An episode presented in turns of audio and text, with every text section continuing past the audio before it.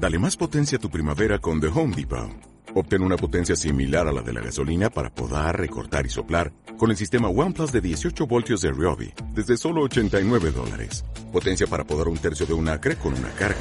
Potencia para recortar el césped que dura hasta dos horas. Y fuerza de soplado de 110 millas por hora. Todo con una batería intercambiable. Llévate el sistema inalámbrico OnePlus de 18 voltios de Ryobi. Solo en The Home Depot. Haces más. Logras más. Ellos te observan.com. Muerte en la noche nevada. Aquella fría noche de invierno, Agustín se había quedado en la oficina, terminando pendientes. Para cuando menos lo imaginó, el reloj marcaba las 2 y 5 de la madrugada. Sin importar el cansancio, siguió trabajando. De pronto, una llamada interrumpió la calma. Observó que quien llamaba era su esposa. No contestó. Guardó el teléfono en el portafolios. Continuó con sus labores y 15 minutos después apagó la computadora. Se abrigó y salió del despacho. Se sorprendió en ver que afuera lo esperaba Marcelo, su socio y amigo. Le preguntó la causa por la que estaba ahí y Marcelo respondió que necesitaba hablar con él sobre un tema delicado. Agustín propuso entonces que fueran a su casa. No quería regresar a la oficina.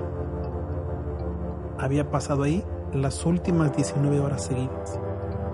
Ambos eran vecinos, vivían en casas contiguas en un exclusivo vecindario al poniente de la ciudad y desde jóvenes habían iniciado una sociedad laboral montando un muy respetado despacho contable.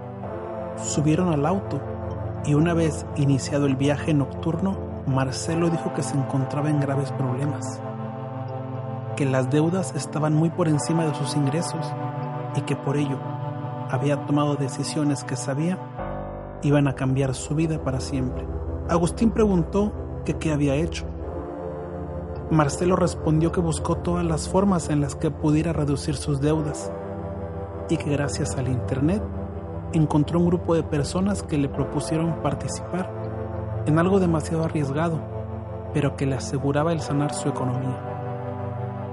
Le explicó que esas personas pertenecían a un extraño y antiguo culto de adoradores del mal, que le habían ofrecido participar siendo el centro de un ritual para invocar a distintos demonios, con la idea de que uno escuchara el llamado y acudiera. Agustín le reprochó su osadía, le dijo que esas cosas no eran de juego. Marcelo continuó diciendo, ellos te observan, los demonios, el mal, el diablo, solo esperan ser llamados y llegan. Sí, eso era lo que me decían las personas. Hoy me presenté a las 10 de la noche en la mansión en la que me citaron.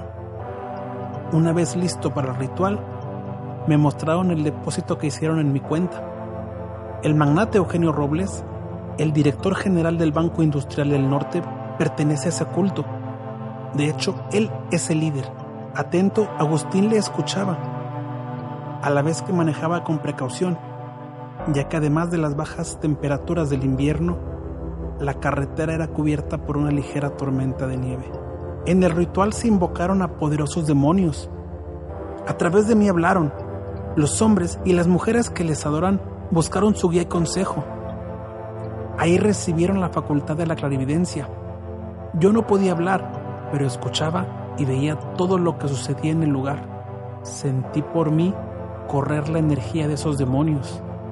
Además, pude darme cuenta de muchas cosas que nunca hubiera imaginado. Prosiguió diciendo que tras concluir el ritual y dejar de servir como puente entre los demonios y el culto satánico, el líder del culto me dijo que si quería el bienestar para mi familia, debía demostrarle al diablo lo que era capaz de hacer para él, por mi familia. Así que me dieron de plazo hasta las 3 de la madrugada para matar y ofrendarle los crímenes. A cambio, por cada persona que yo sacrifique, una generación completa de mi familia vivirá con todos los lujos que necesite y libre de cualquier problema económico. Hasta ahorita he asegurado ya la vida de mis hijos y mis nietos, pero todavía tengo cinco minutos más para hacer algo por todos mis descendientes. Arribaron a la casa de Agustín. Afuera de su hogar le cuestionó sus acciones Marcelo sacó entonces de su abrigo un filoso cuchillo que llevaba y le dijo que durante el ritual pudo ver claramente que Lucía, su esposa y él se habían vuelto amantes. Aunque Agustín lo negó, Marcelo insistía, decía que sabía toda la verdad. Sin dar tiempo a nada, se lanzó con el cuchillo sobre Agustín, hiriéndolo en el cuello, bajó del auto y vio cómo intentaba cubrirse la herida para evitar desangrarse. Le asestó una puñalada en la espalda, lo sacó y lo dejó sobre el concreto frío encima de su sangre. Se inclinó sobre él y le confesó que antes de llegar al despacho, primero mató a Fernanda y a Federico, esposa e hijo de Agustín, y que la llamada que recibió minutos antes de salir la había hecho su esposa mientras intentaba esconderse con su hijo. Agustín intentaba hablar, aunque por su boca solo salía sangre producto de las heridas mortales. Marcelo se levantó y cruzó la calle. Entró a su casa y llamó a la policía. A los pocos minutos arribaron agentes policíacos, a quienes Marcelo recibió y les dijo que había descubierto el cuerpo de su mujer en el patio trasero, colgando de un árbol. Se había estrangulado con la cuerda del columpio, en el que su hija de cinco años jugaba. Les entregó una carta escrita de puño y letra de Lucía. Ahí relataba que tras meses de encuentros clandestinos, Agustín decidió terminar la relación y por ello en venganza, decidió matar a la esposa e hijo de su amante, así como a él mismo. En las líneas también explicaba el motivo de su suicidio. Era porque no quería causar dolor a su hija y a su marido al verla en prisión, pero que confesaba todo para que no se culpara a un inocente por sus crímenes. La policía dio carpetazo al caso, calificándolo como un crimen pasional. A los pocos meses, Marcelo se convirtió en una celebridad popular por sus apariciones en programas de televisión y en revistas, hablando de cómo había afrontado el enterarse que su esposa adúltera se hubiera convertido en una memorable criminal, así como la forma en la que lograba que su hija no se viera afectada por los terribles hechos. Publicó un libro titulado Muerte en la Noche Nevada, el cual en horas agotó su primer tiraje y a los pocos días se publicó en distintos idiomas a nivel mundial, logrando ventas millonarias. Esa fama lo hizo convertirse en la imagen del Banco Industrial del Norte. En una entrevista concedida al programa de televisión de mayor audiencia del país, Marcelo dijo, Mucha gente me pregunta que cómo logré darle la vuelta a esta situación que para otros habría sido devastadora, y siempre doy la misma respuesta.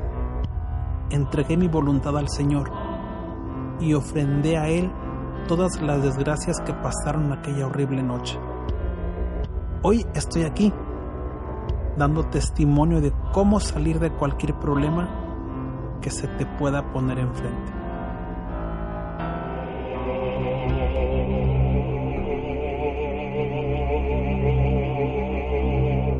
Ellos te observan.